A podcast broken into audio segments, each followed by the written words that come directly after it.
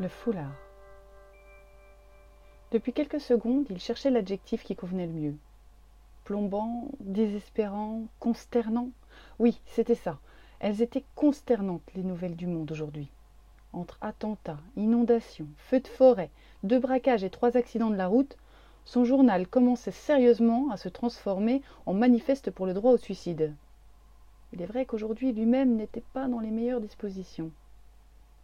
Sa journée avait été harassante au bureau. Les dossiers s'étaient accumulés de manière inquiétante, et le peu qu'il avait pris en charge avait révélé des soucis divers, si bien qu'à la mi-journée, il n'avait pu diminuer la pile que de quelques centimètres. Les projections incessantes et angoissées de son collègue sur la future restructuration de l'entreprise avaient terminé de le descendre au fin fond des abîmes de la mauvaise humeur. Le soleil du mois de mai qui brillait au dehors et une énième jérémiade de son voisin paranoïaque eut raison de son habituel acharnement au travail.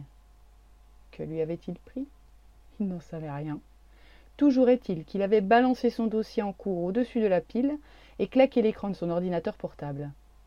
Il s'était levé et s'était dirigé de manière décidée en direction de la porte sans même prendre la peine de récupérer sa veste, dans l'idée d'aller il ne savait tout, faire il ne savait quoi, mais en tout cas, il fallait qu'il quitte cette grisaille qui l'empoisonnait depuis ce matin. Qu'est-ce qui t'arrive? Tu pars déjà? Tu es malade? L'interpellation de son collègue le poussa à jeter un œil à l'horloge que, dans sa précipitation, il n'avait même pas pensé à consulter. 16h45. Un comble, lui, le célibataire endurci, qui ne quittait jamais les lieux avant 18h, 18h30, on pouvait en effet être surpris. Que répondre? Il n'eut même pas le temps de chercher une justification plausible, de toute manière, il ne savait pas lui-même ce qui le poussait à tant d'audace. L'agacement doublé de son besoin pressant de quitter cet endroit aboutirent à une réplique aussi immédiate qu'inattendue. Tu sais, après t'avoir écouté avec attention, je me dis que dans six mois grand maximum, on sera en pleine dépression, racheté par une boîte merdique qui nous aura mis au placard ou au chômage. Du coup, je vais profiter d'avoir encore un peu d'entrain et un peu de fric sur mon compte en banque pour aller acheter mes cadeaux de Noël. Tu devrais y penser. Il ne lui laissa pas le temps de refermer sa bouche grande ouverte pour répondre quoi que ce soit. Il se dirigea d'un pas décidé vers la porte et sortit sans se retourner. Il se dit qu'enfin, il avait eu la première petite satisfaction de la journée en ayant mis un terme aux jacasseries de cet oiseau de mauvais augure. Il se réjouit de lui avoir cloué le bec pour un certain temps. C'est ainsi qu'il avait fini là, à la terrasse d'un café, Bien entendu, avec la douceur printanière de cette fin d'après-midi, il ne restait plus qu'une place au bord du trottoir, là où se déroulait le défilé impersonnel et incessant des passants pressés. Pas très agréable, mais peu lui importait. Il s'affala sur sa chaise, commanda une bière. Il resta un long moment assis à observer la rue. Puis, lassé, il remarqua qu'un journal était posé sur la table. Il commença à le déplier, un peu par réflexe, et se mit finalement à le lire. C'était sans doute le seul à se battre avec ces grandes feuilles encombrantes de papier odorant noir et blanc. Il aurait pourtant suffi qu'il sorte son smartphone, comme tous les gens qui l'entouraient, pour faire défiler d'un seul doigt les dernières nouvelles du monde, en couleur, voire même en vidéo. Mais cette fois, il n'en avait pas eu envie. Il avait coupé son portable, même comme un défi, et aussi de peur qu'il ne prenne l'idée à l'un ou à l'autre de ses dévoués collègues de l'appeler pour une raison X ou Y. Il s'était rendu injoignable pour quelques heures, et curieusement, cette liberté lui semblait presque pesante tant elle était inhabituelle. Quoi qu'il en soit, en couleur ou en noir et blanc, les nouvelles restaient définitivement sombres et elles aussi pesantes. Sa bière n'était visiblement pas assez alcoolisée pour anesthésier son cerveau, et sa tête commençait dangereusement à chuter sur le journal, où elle allait finir par atterrir avec, en bonus, la rubrique nécrologique imprimée sur le front. Un frôlement, douceur, volupté. Son corps tout entier se redresse subrepticement. Un souffle, brise rafraîchissante, salutaire. La douleur de sa tête n'est plus qu'un mauvais souvenir. Une odeur, mélange de fleurs de jasmin et d'oranger, envoûtement, évasion. Le temps vient de s'arrêter. Il se force à sortir de sa léthargie ouvre péniblement les yeux et cherche à identifier l'origine de ce tremblement de terre émotionnel. Sur un ciel bleu azur, virevoltant dans l'air à la manière d'un papillon, tout de rouge et d'orange entrelacés, un foulard. Malgré cet étourdissant manège, il parvient à accrocher son regard à ce morceau d'étoffe comme à une bouée qui lui éviterait le naufrage et enfin il l'aperçoit c'est elle la responsable de tout ça une jeune femme attendant le bus à seulement quelques mètres de lui. Elle est entourée de cinq ou six personnes mais pourtant il n'y a qu'elle. De ses mains graciles elle replace le foulard que le vent semble vouloir lui dérober autour d'un long cou fin et délicat. À cet instant comme il aimerait y enfuir son visage et s'évader dans ce parfum qui le réveillait il y a quelques minutes et qui continue de l'entêter. Le tissu repose à présent sur ses épaules dénudées légèrement caramélisées. Véritable invitation à la gourmandise tant sa peau paraît douce et sucrée sa robe blanche lui dessine une taille parfaite et tombe en cascade sur des jambes ni longues ni fines mais qu'on devine sculptées par une pratique sportive régulière campée sur ses escarpins elle affiche la stature d'une femme qui s'assume, forte et sûre d'elle. Sa féminité n'en est que plus éclatante encore. En relevant les yeux en direction de la soie rouge-orange, il ose glisser au passage un œil discret sur son décolleté. Il y entrevoit la timide dentelle vieux rose de son soutien-gorge, dessinant de manière précieuse et romantique une poitrine tout en rondeur sans être exubérante. Le foulard vient soudain, comme une gifle, reprendre le contrôle de son regard, comme un avertissement devant tant d'indécence.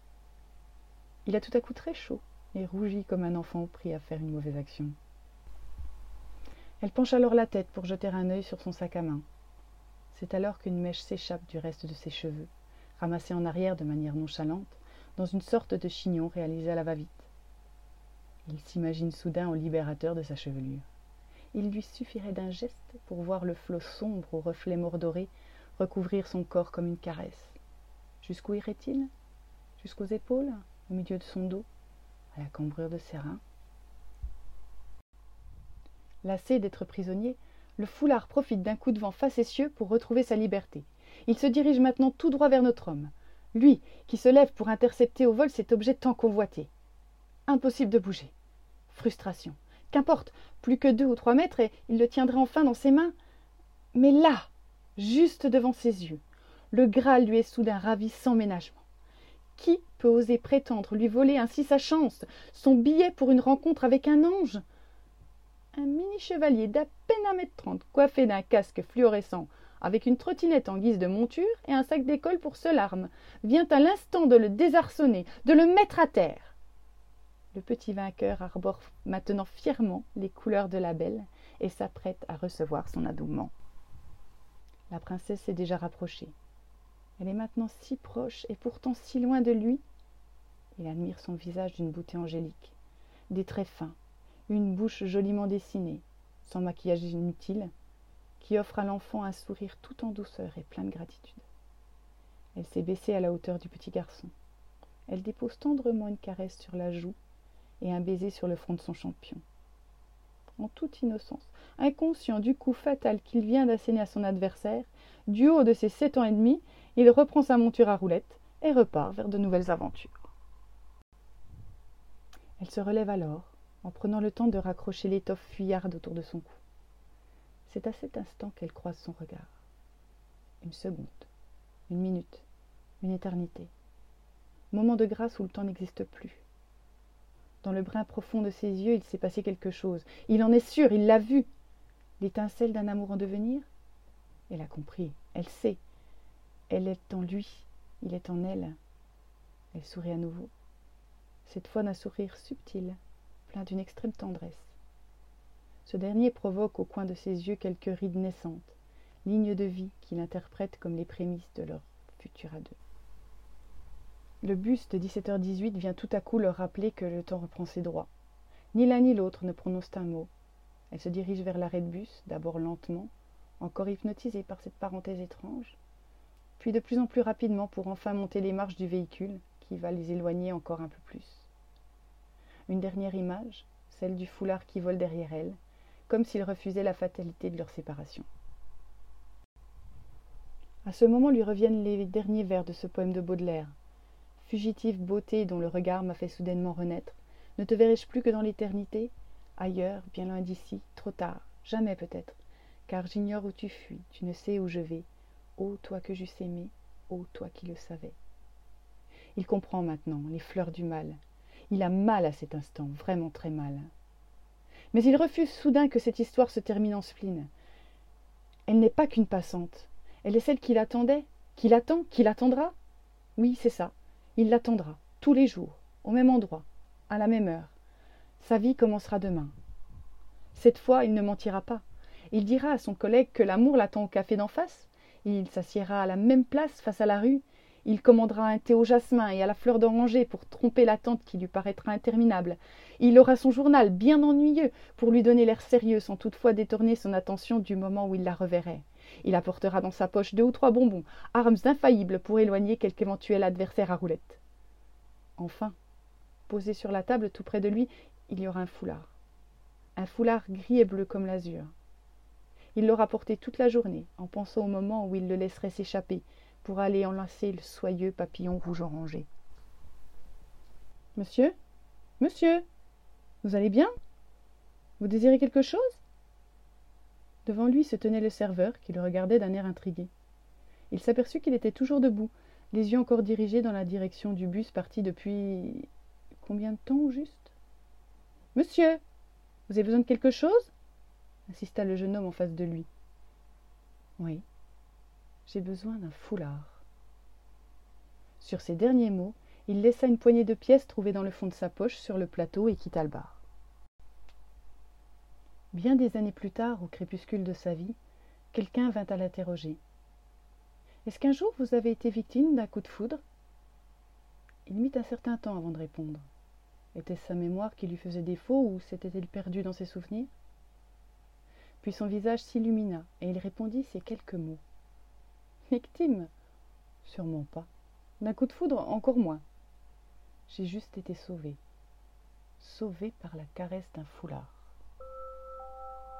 Cric, crac, mon histoire est terminée.